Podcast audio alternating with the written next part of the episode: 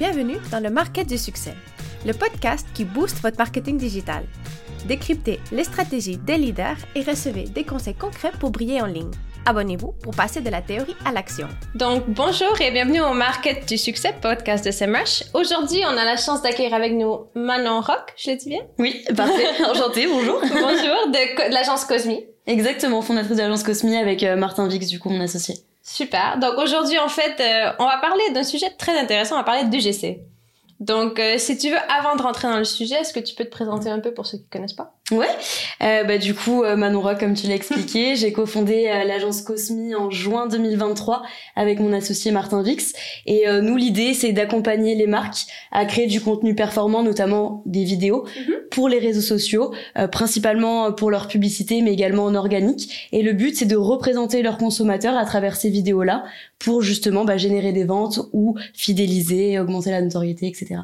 Et comment est-ce que tu t'es lancé dans, dans l'UGC, en fait, dans, dans la création d'une entreprise pour UGC Alors j'ai travaillé pendant trois ans pour une agence d'influence, donc du coup c'est des secteurs qui sont quand même assez liés, on reste sur les réseaux sociaux, etc. Et on a vu l'émergence de l'UGC vers décembre, janvier. On a commencé à s'y intéresser un petit peu en side, puis après on a commencé à un petit peu plus s'y intéresser, puis on s'est dit bah il y a une opportunité, il faut savoir parfois saisir des opportunités. Et euh, du coup on a bah, quitté nos CDI tous les deux, on s'est lancé, on a eu de la chance parce que dès le début on a réussi à collaborer avec de belles marques, donc euh, du coup ça nous a aidé justement à continuer et à s'investir à 100% dans le projet. Trop bien. Et hum, c'est quoi, en fait, qu'est-ce qui différencie Cosmi des autres agences? Alors déjà nous on est une agence 100% UGC. Donc on fait pas euh, parce que généralement les agences UGC UGC pardon que tu vois sur le marché, ça va être des agences d'ads qui sont un petit peu reconverties, ça va être des agences un petit peu 360 etc. Nous vraiment notre domaine euh, d'expertise ça va être l'UGC. Donc du coup on est à temps plein sur l'UGC, ce qui nous permet bah, de repérer les tendances beaucoup plus rapidement et facilement, euh, d'avoir beaucoup euh, de vidéos pour des clients différents, donc de pouvoir AB tester des formats, de pouvoir AB tester des créateurs aussi. Mhm. On a un pool de créateurs de 300 à 400 créateurs de contenu qui s'appelle le Cosmic Club. Et du coup, on a plein de créateurs, des hommes, des femmes, euh, des euh, personnes plus ou moins âgées. On en a de 18 euh, jusqu'à 45, 55 ans. Donc, ce qui nous permet de représenter beaucoup de personnes de la population. Et qui dit beaucoup de personnes de la population dit aussi beaucoup de profils types ou de clients types de plein de marques différentes. C'est très intéressant. Donc, on va récapituler un petit peu parce que c'est vrai, il y a peut-être des gens qui connaissent pas c'est quoi l'UGC, en fait. Alors UGC c'est User Generated Content, Ok. donc du coup en français euh, contenu généré par les utilisateurs. Nous aujourd'hui ça s'est professionnalisé, donc on va pas se mentir, c'est pas forcément des vrais utilisateurs euh, des produits, mais en tout cas c'est des personnes qui pourraient être utilisateurs des produits, donc qui représentent en fait le cœur de cible de la marque. Et du coup nous ces créateurs là, ce qu'on va faire c'est qu'on va leur envoyer un script pour présenter le produit, la manière dont on a envie de mettre la marque en avant, le service, etc. Ils vont tourner une vidéo. Ils vont nous envoyer les rushs. On va prendre les rushs, on va faire le montage de la vidéo, etc. pour qu'elle respecte euh, les codes des réseaux sociaux. Donc un snack content assez dynamique avec un hook. Donc un hook, ça va être l'introduction de la vidéo, l'accroche. Donc quelque chose d'assez attrayant pour qu'on ait bah, le scroll stopper justement de l'utilisateur qui puisse s'arrêter, visionner toute la vidéo. Et après, on va avoir bah, le call to action aussi qui est hyper important pour amener justement l'utilisateur du réseau social jusqu'au site internet de la marque, voire même jusqu'à l'achat. Donc euh, ça, ça va être tout le processus de création d'une campagne euh, UGC. Et en gros, bah, le but, comme je le disais, euh, ça va être bah, vraiment de pouvoir représenter une cible euh, d'un client euh, à travers une vidéo. Donc ce qui différencie l'UGC de l'influence, ça va être principalement l'audience. Sur de l'influence, tu vas collaborer avec des influenceurs pour leur audience, tu vas essayer de toucher euh, justement leur communauté. Ouais. A contrario, l'UGC, on s'en fiche un petit peu de la communauté parce que c'est pas le créateur qui va publier la vidéo sur son réseau social. Il va envoyer la vidéo à la marque et c'est la marque qui va la publier sur ses réseaux ou en publicité. Du coup, on s'en fiche de la communauté. Donc, les créateurs de contenu n'ont pas besoin d'être influenceurs, en fait. Exactement, ils ont pas besoin d'avoir euh, d'abonnés sur les réseaux sociaux.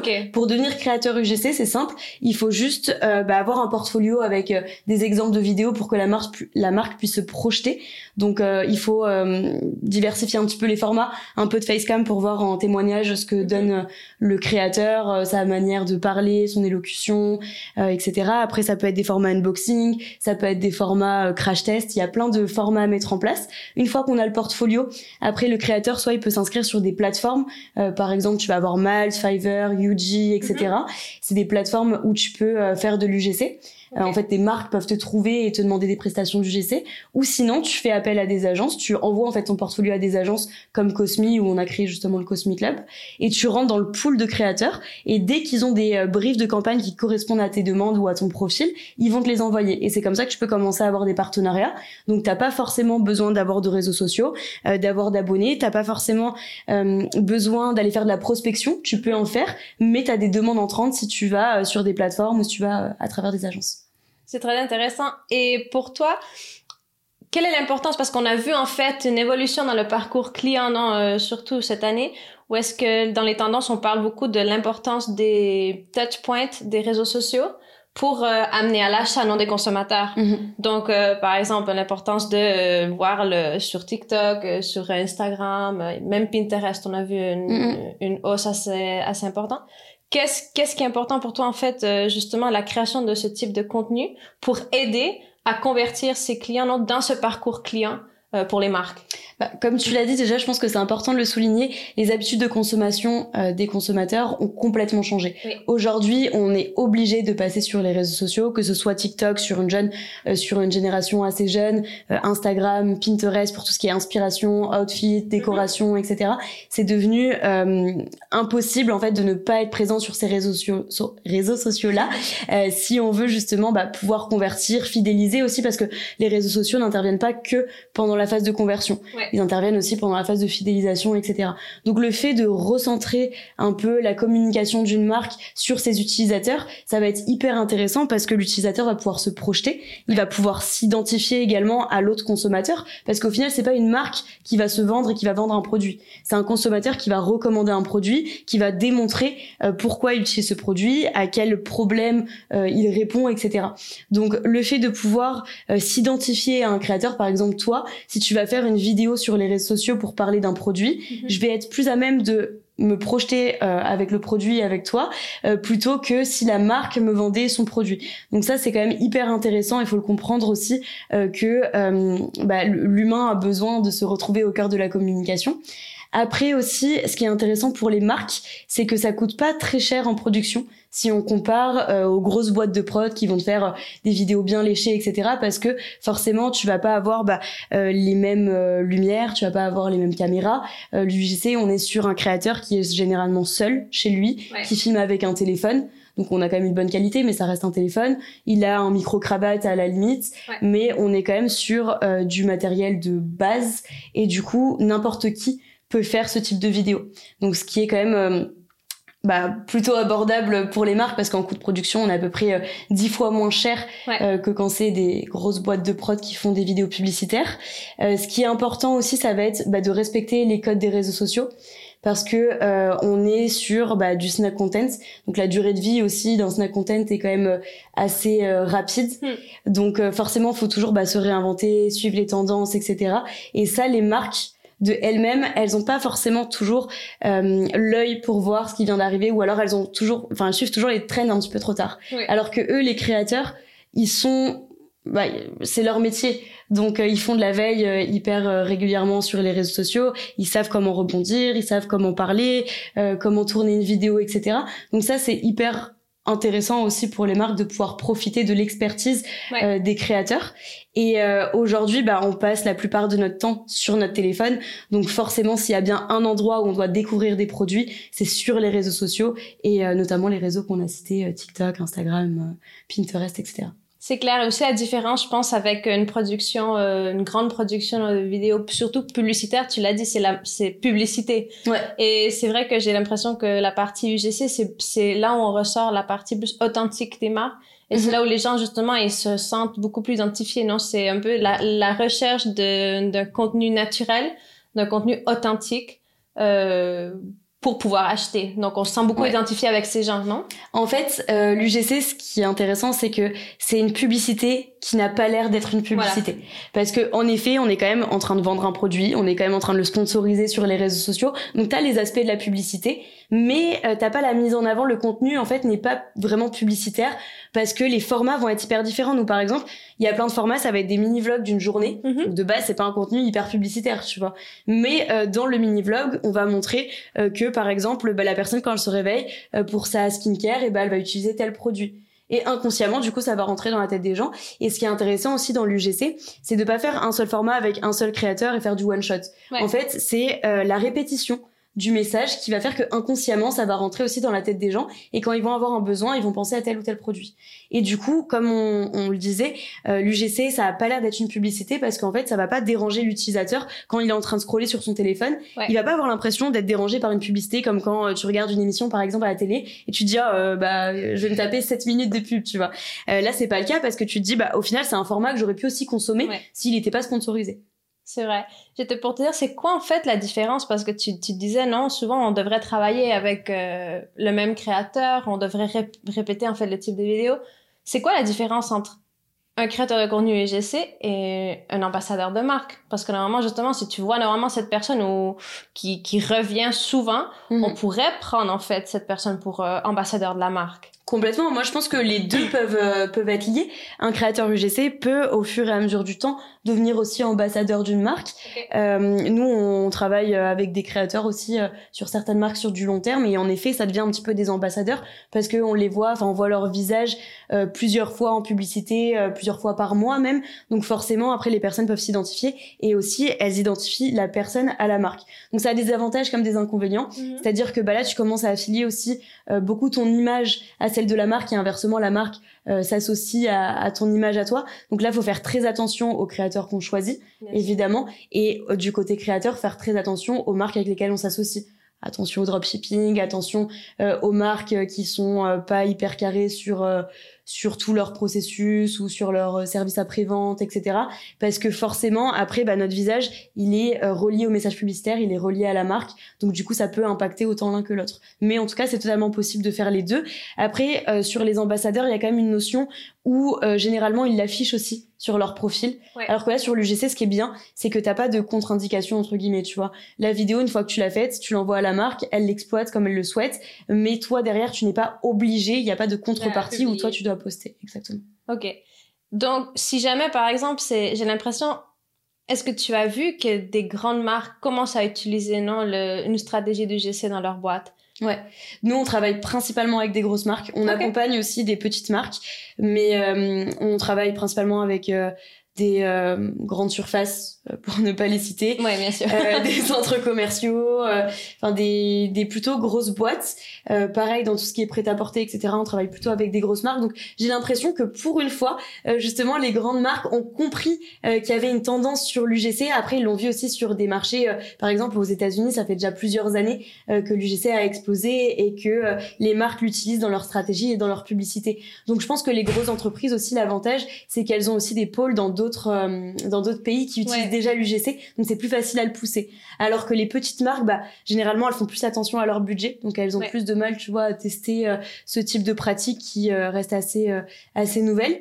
Et, et du coup, elles mettent un peu plus de temps à développer l'UGC, mais je pense que autant pour une grosse marque qu'une petite marque, c'est hyper intéressant parce qu'au final, l'UGC, encore une fois, c'est juste mettre en lumière les paroles d'un consommateur. Donc qu'on soit une petite marque, une grosse marque, une middle, au final, tout le monde a des consommateurs et tout le monde souhaite les mettre en avant. Donc c'est autant intéressant pour pour tous les types de boîtes. Donc, tu parlais aussi de la partie agence. Non, il y a cette partie de création de contenu par un UGC. Ouais. C'est pas vraiment des contenus d'utilisateurs, mais qui représentent la cible. Comment est-ce qu'on peut utiliser, en fait, ce type de création de contenu pour inciter des vrais clients des marques ouais à créer leur propre contenu UGC, non? Nous, on le fait aussi avec certains clients. Euh, ça, c'est plus facile à faire quand euh, ton, enfin quand la marque a déjà une bonne communauté. Parce que quand elle a une communauté engagée, je prends par exemple, on a un de nos clients, c'est euh, une marque de prêt-à-porter pour enfants. Généralement, tout ce qui est secteur euh, maman, parentalité, hmm. c'est des secteurs qui sont hyper engagés. Donc du coup, là, on n'a pas eu de mal à trouver des vrais consommateurs pour faire des vidéos UGC. Mais par contre, c'est enfin c'est pratiquement les seuls avec lesquels on fait ça parce que généralement euh, les autres sont pas forcément hyper engagés pour créer des vidéos ou alors ils connaissent pas vraiment les codes des réseaux sociaux. Mais il y a plusieurs techniques pour créer des vrais UGC. Ça peut être par exemple euh, des concours où euh, chaque mois tu choisis une personne. Par exemple pour le prêt-à-porter ça peut ça peut très bien s'y prêter. Tous les mois tu fais un concours par exemple sur ton Instagram ou sur ton TikTok où tu incites ta communauté à poster par exemple leur look en te taguant. Donc du coup ça va créer l'UGC euh, organique parce que les personnes vont te taguer. Et toi, à la fin, tu fais un tirage au sort et tu vas élire euh, tous les mois une personne de ta team, de ta communauté, euh, qui va gagner, je sais pas, par exemple, un bon d'achat de 100 euros à dépenser dans ta boutique. En plus de ça, euh, si c'est un bon d'achat de 100 euros, ils vont venir redépenser dans ta boutique. Donc tu perds pas grand chose aussi à faire ça, t'engages ta communauté. Eux, ils sont très contents parce que derrière, tu peux les reposts, ils mhm. peuvent gagner un, un bon d'achat, etc. Donc ça, c'est un bon moyen. Après, tu peux aussi tout bonnement, euh, une fois que tu as ton CRM, donc une fois qu'une personne a acheté, euh, un produit, tu peux envoyer à ta base de données du coup euh, euh que penses-tu de ce produit euh, souhaiterais-tu gagner un bon d'achat ou être rémunéré en l'échange d'une vidéo envoie-nous ta vidéo à cette adresse mail si jamais on peut la reposter parce qu'elle répond tel ou tel critère. Ne pas hésiter aussi à mettre une to-do list de comment faire une vidéo mettre des exemples etc pour parce qu'ils n'ont pas l'habitude de faire ça les consommateurs donc pour pouvoir les aider et les aiguiller. Et, et ça ça fonctionne plutôt bien. Après le problème c'est que tu peux pas garantir euh, la qualité du contenu, mais au moins tu garantis l'authenticité, ça c'est sûr. Et euh, après, il y a d'autres moyens. Ça peut être des hashtags, par exemple. Tu peux hashtag, tu peux mettre des hashtags de communauté. Cézanne le fait très bien, GoPro le fait très bien. Euh, il y a plein de marques qui le font, qui le font déjà. Où tu mets, par exemple, euh, GoPro Family ou euh, Undis Family, je crois que c'est Undis qui fait ça. Et, euh, et comme ça, dès qu'ils postent une photo, ils mettent le hashtag et ça c'est l'UGC. Et tu peux après reprendre les contenus en leur demandant bien évidemment, parce que les contenus n'appartiennent pas à la marque, toujours demander euh, aux créateurs de pouvoir repost justement ces contenus. On pourrait dire aussi qu'une bonne pratique non à faire pour les marques, ça serait de créer justement ce type de concours avec la communauté, mais de faire l'amplification du concours avec des créateurs de contenu UGC. Donc ça serait un peu la, une bonne pratique à suivre, non? Les deux sont assez liés. Nous, ce qu'on a fait avec une marque, euh, c'est que en gros, euh, ils n'avaient pas une communauté hyper engagée, mais il leur manquait un tout petit peu, tu vois, pour que la communauté soit engagée.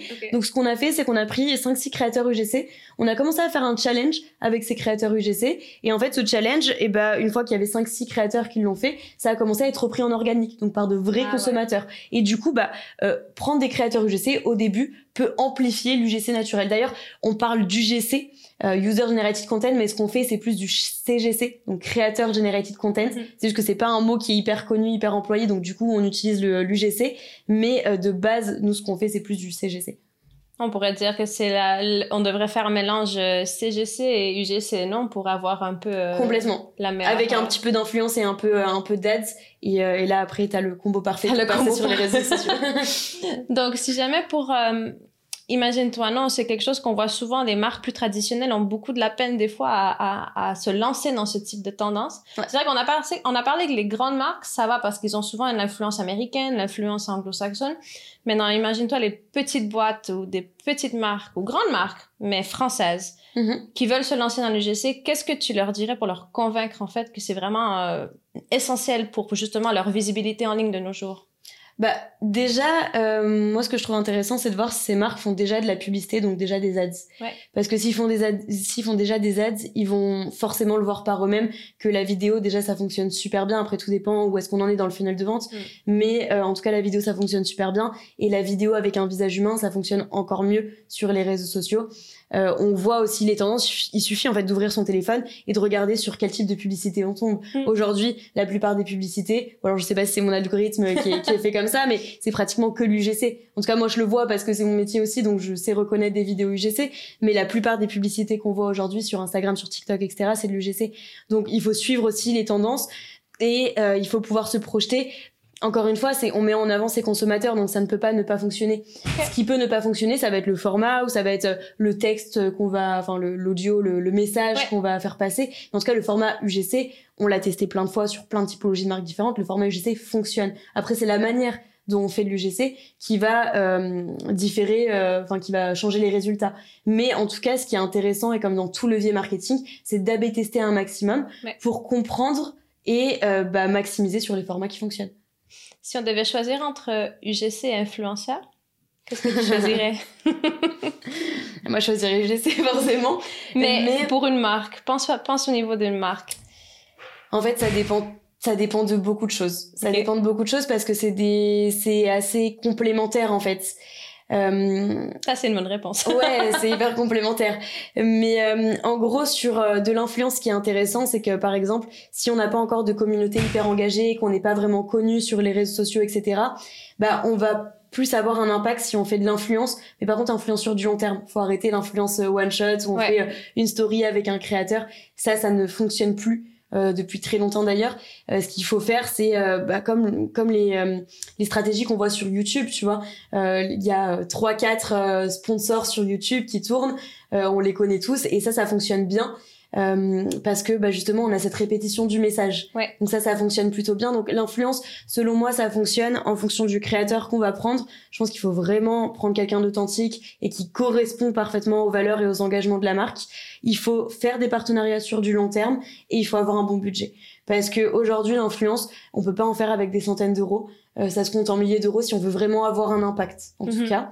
Après, sur de l'UGC, euh, ce qui est intéressant, c'est si on a déjà une communauté, qu'on veut faire par exemple du retargeting Ouais. ou qu'on veut euh, bah, tout simplement créer du contenu pour euh, de- pour ses publicités, pour ses ads. Là, ça va être intéressant. Et si on se lance aussi sur un réseau social, nous on accompagne pas mal de marques qui se lancent sur TikTok parce Ah. que sur TikTok, en fait, il faut énormément de, vidéos, il faut des vidéos tous les jours euh, si tu veux euh, augmenter ton nombre d'abonnés. Et généralement, les marques n'ont pas les ressources en interne euh, pour tourner toutes ces vidéos-là. Donc le fait en fait de prendre des consommateurs, déjà ça fait bah, mettre plusieurs visages humains sur le compte, donc ça humanise tout simplement la marque. Ça permet d'avoir un stock de vidéos où tu vas pouvoir publier tous les jours. Et ça permet aussi bah, de pouvoir tester plein de formats différents, encore une fois. Donc tout dépend de la stratégie, tout dépend des objectifs. Les deux sont très bons. Pour moi, euh, vraiment le, le triangle magique, ça va être l'AD, l'influence et, l'UGC. Mais euh, on, on peut tester euh, juste l'influence ou juste l'UGC. Mais euh, le plus intéressant, ça serait de, de tout faire. Donc, du coup, pour une marque qui commence à travailler, par exemple, qui décide de se lancer euh, dans la stratégie du GC, tu recommandes vraiment que cette marque ait déjà une communauté présente sur pour au moins, au moins un ou deux réseaux, non? Pour vraiment pouvoir travailler euh, la communauté et engager cette communauté avec cette, ce- En fait, ça dépend. Sur de l'organique, je trouve ça important. Parce que si par exemple, tu vois, t'as euh, 300 abonnés sur Instagram, l'UGC va pas forcément te permettre euh, d'acquérir beaucoup d'abonnés. Sur TikTok, c'est encore différent parce que TikTok, c'est pas un réseau social qui met euh, forcément en avant euh, uniquement des comptes qui ont beaucoup d'abonnés. Même si t'as pas d'abonnés sur TikTok, il y a une vidéo qui peut être virale et tu peux faire des milliers, voire des millions de vues. Ouais. Donc sur TikTok, c'est une stratégie différente. Mais sur Instagram, en effet, je pense qu'il faut avoir une déjà une communauté un petit peu fédérée pour commencer à faire de l'UGC sinon ça sert à pas grand chose parce que tu vas publier des vidéos mais au final elles seront pas forcément visibles mais par contre en ads c'est pas très grave de pas avoir de communauté. Nous, il y a pas longtemps, on a lancé euh, Sherlock. C'est euh, une, euh, une application qui euh, met en avant des marques françaises, éco-responsables, etc. Ils se sont lancés en juin. Ils avaient fait zéro marketing, zéro commercial. Ils avaient pas de communauté. Et on a commencé les ads avec eux avec un tout petit budget, je crois que c'était 20-30 euros par jour. Donc c'était une agence partenaire qui gérait ça. Euh, on leur a fait 5 UGC, nous de notre côté. Et en deux mois, ils ont eu 3000 téléchargements. Donc euh, ce qui est euh, ce qui est vraiment bien et euh, le coût par téléchargement était entre 30 et 40 centimes en fonction des créas et en fonction des campagnes. Donc du coup, c'est quelque chose qui est hyper abordable et Bien pourtant sûr. ils partaient de rien, tu vois, ils avaient pas de communauté. Donc euh, je dirais que ça dépend de comment on pilote aussi la stratégie. Et sur quel réseau est-ce que tu... Bah, à part, on a déjà parlé TikTok, mais il y a, il y a d'autres réseaux où l'UGC fonctionne bien?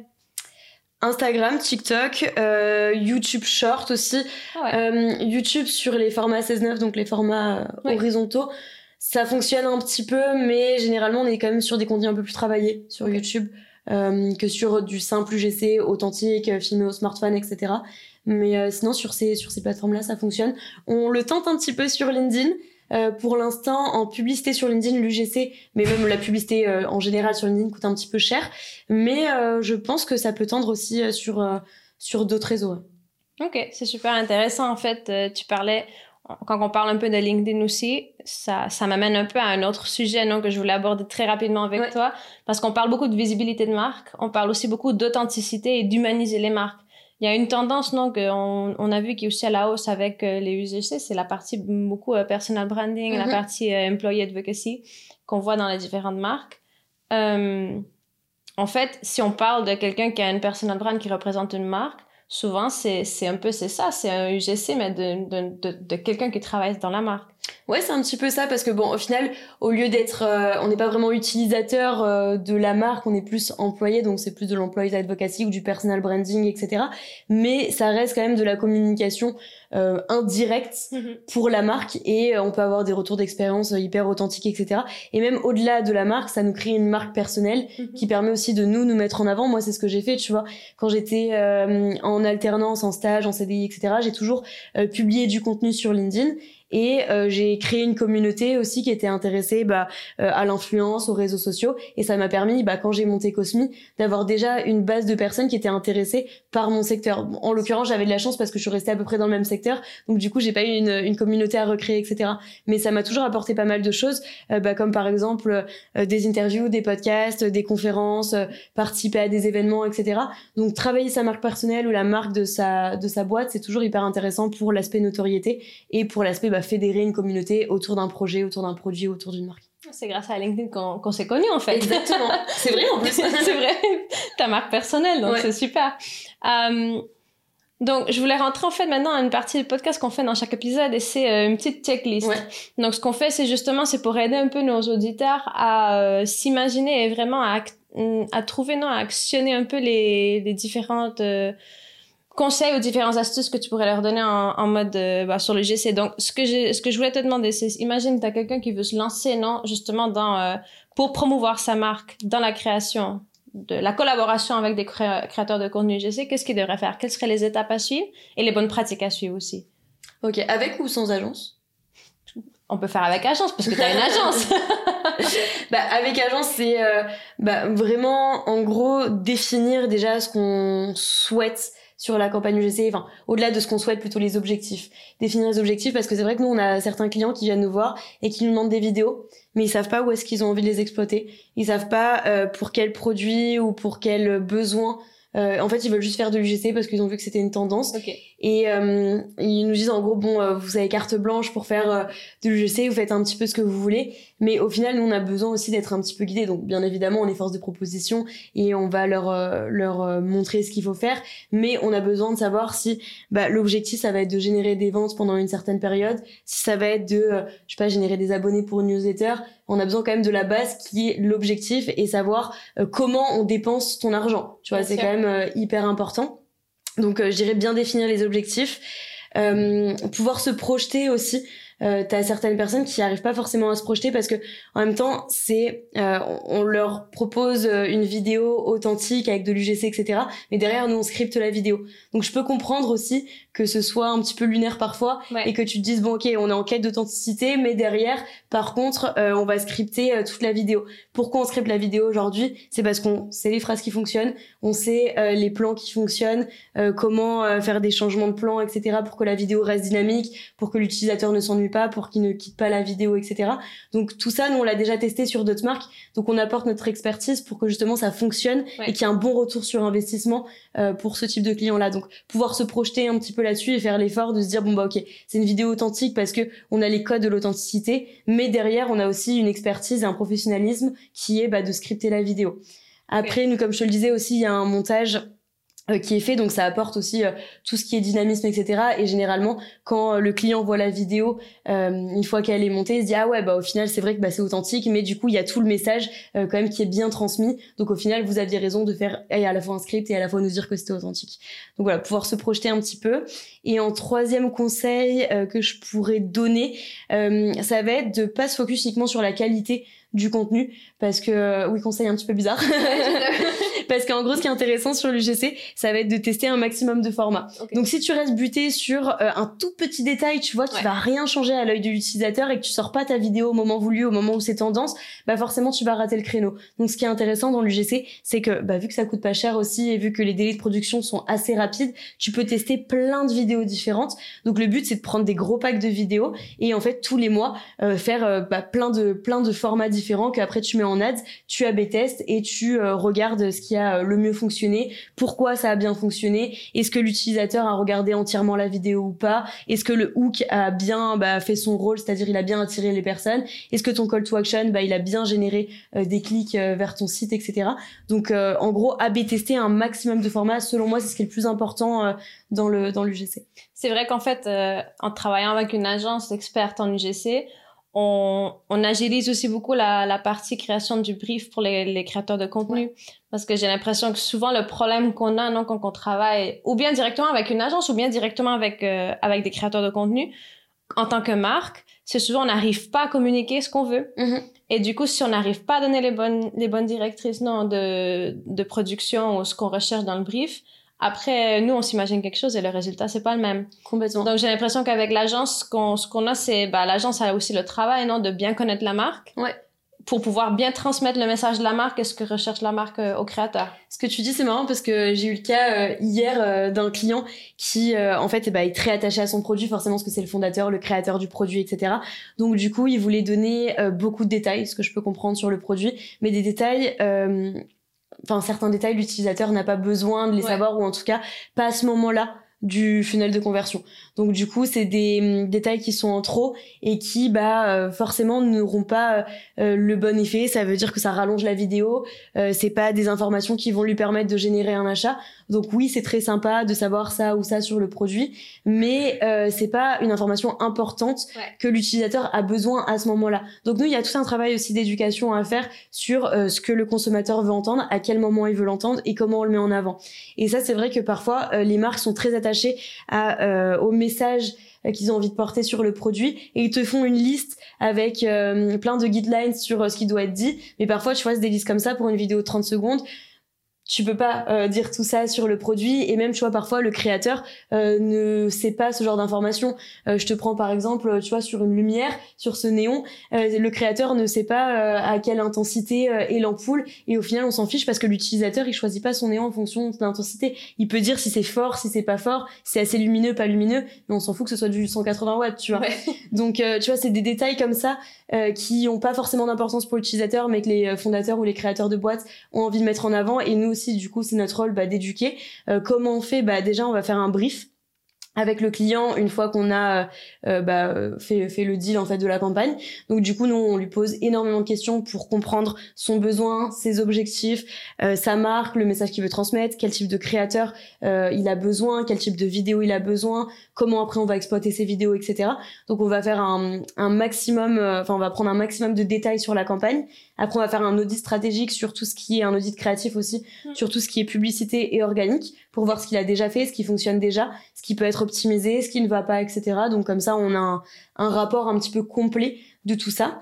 Après, on va sélectionner les créateurs. Donc, les créateurs, on va lui montrer pour euh, valider en fait que ça corresponde bien à, ce qu'il a de, enfin ce qu'il perçoit de sa marque. Et après, le script, on le fait toujours valider et à la marque et au créateur pour que tout le monde soit aligné sur le message à transmettre. À transmettre. Et du coup, en faisant ça, on arrive bah, à avoir quelque chose bah, qui est quand même assez authentique, qui respecte les codes de réseaux sociaux et qui plaît à la marque et qui permet bah, d'être performant aussi euh, au niveau des ventes. C'est intéressant, tu disais justement, il y a beaucoup de marques qui vont te donner non, des guidelines euh, très précises de ce qu'ils veulent. Euh, souvent, euh, on en parlait en fait dans un autre épisode, mais c'est intéressant. hein. Souvent, on- nous, on projette, non, comme marque, on projette ce que nous, on pense qu'on Oui. devrait dire. Complètement. Tandis que ce qu'il faut faire, c'est écouter ce que veulent les consommateurs Mm, mm. ou ce que veut le client dans ce cas-ci. Donc, euh, c'est intéressant parce que justement, j'ai l'impression aussi qu'il faut avoir cette sensibilité euh, de la marque pour pouvoir créer un contenu qui qui représente bien la marque d'un côté, mais qui vraiment euh, incite non à, aux consommateurs à, à engager à s'engager avec la marque, non Ouais. Bah, petit tips, euh, nous ce qu'on fait chez Cosmi, euh, on demande souvent aux clients de nous envoyer des reviews, donc des avis euh, de ses clients. Comme ça, on peut euh, reprendre des mots qui ont été utilisés. Parce que souvent, tu vois, tu vas avoir un- une répétition de certains mots. Tu vois, par exemple, je sais pas, pour une crème, euh, un effet hyper doux sur la peau. Si tu vois qu'il y a quatre clients qui ont dit un effet hyper doux, bah, tu te dis qu'il y a vraiment un effet hyper doux et que du coup, c'est quelque chose que pourrait percevoir le consommateur. Donc, du coup, on va demander au créateur UGC de dire ce mot-là. Et euh, on a hum, une meilleure vision de ce que les consommateurs pensent quand on va lire des avis plutôt que quand on va parler euh, avec euh, les fondateurs parce que comme tu le disais, eux ont leur propre avis de la marque, mais qui, qui n'est pas forcément euh, le même que, que des vrais consommateurs. Ouais, Je trouve super intéressant. Euh, pour terminer, non, parce qu'on arrive un peu à la fin, je voulais te demander, on parle beaucoup d'IA. Ouais. C'est quelque chose qu'on a, tout le monde parle d'IA. Et j'aimerais bien voir un peu, c'est quoi, non, ta perception de comment l'IA va changer un peu, ou comment peut impacter l'IA, en fait, euh, le monde du GC. Alors, je pense qu'il peut venir euh, l'aider et appuyer tout ce qu'on fait, tout ce qu'on fait déjà, pardon, euh, pour bah, améliorer les process, les rendre plus rapides, par exemple. Pour tout ce qui est script, etc., ça peut aider certaines personnes qui sont en manque de créativité, par exemple, pour faire des scripts. Après, j'ai déjà testé, par exemple, sur ChatGPT, de faire des scripts. Perso, je suis jamais vraiment très satisfaite, mais pour une marque qui a pas les ressources, euh, par exemple, pour prendre une agence ou euh, etc. Ça peut dépanner de mhm. faire des scripts via des IA. Après, au niveau du montage, ça aide quand même pas mal. Il y a certains outils qui peuvent bah, te dérocher, par exemple, des vidéos. Tu as certains outils qui te font des sous-titres automatisés aussi. Enfin, je pense que ça va venir un petit peu appuyer aider la conception euh, des vidéos et la réalisation euh, de toutes ces vidéos-là. Après, ça viendra pas remplacer les métiers des créatifs stratégistes parce que faudra toujours piloter ces stratégies. Euh, on, le disait hier à la conférence, mais en gros, ce qui est intéressant, c'est les IA vont venir. Euh, enfin, il y a toujours un humain derrière qui contrôle cette IA et qui lui dit quoi faire, pourquoi le faire, etc. Donc, je pense que juste le métier va un petit peu euh, changer. Et du coup, on aura plus un, un rôle d'expert et de recommandation. Et après, par contre, pour les tâches un petit peu chronophages, je pense qu'on va pouvoir les automatiser avec des IA, mais ça, c'est pas plus mal. non, c'est vrai. En fait, on parle beaucoup de, de gagner du temps avec mm -hmm. Donc, c'est clair, je pense que surtout pour des marques qui doivent produire beaucoup, des agences qui doivent produire beaucoup de contenu, c'est une façon au moins d'aider.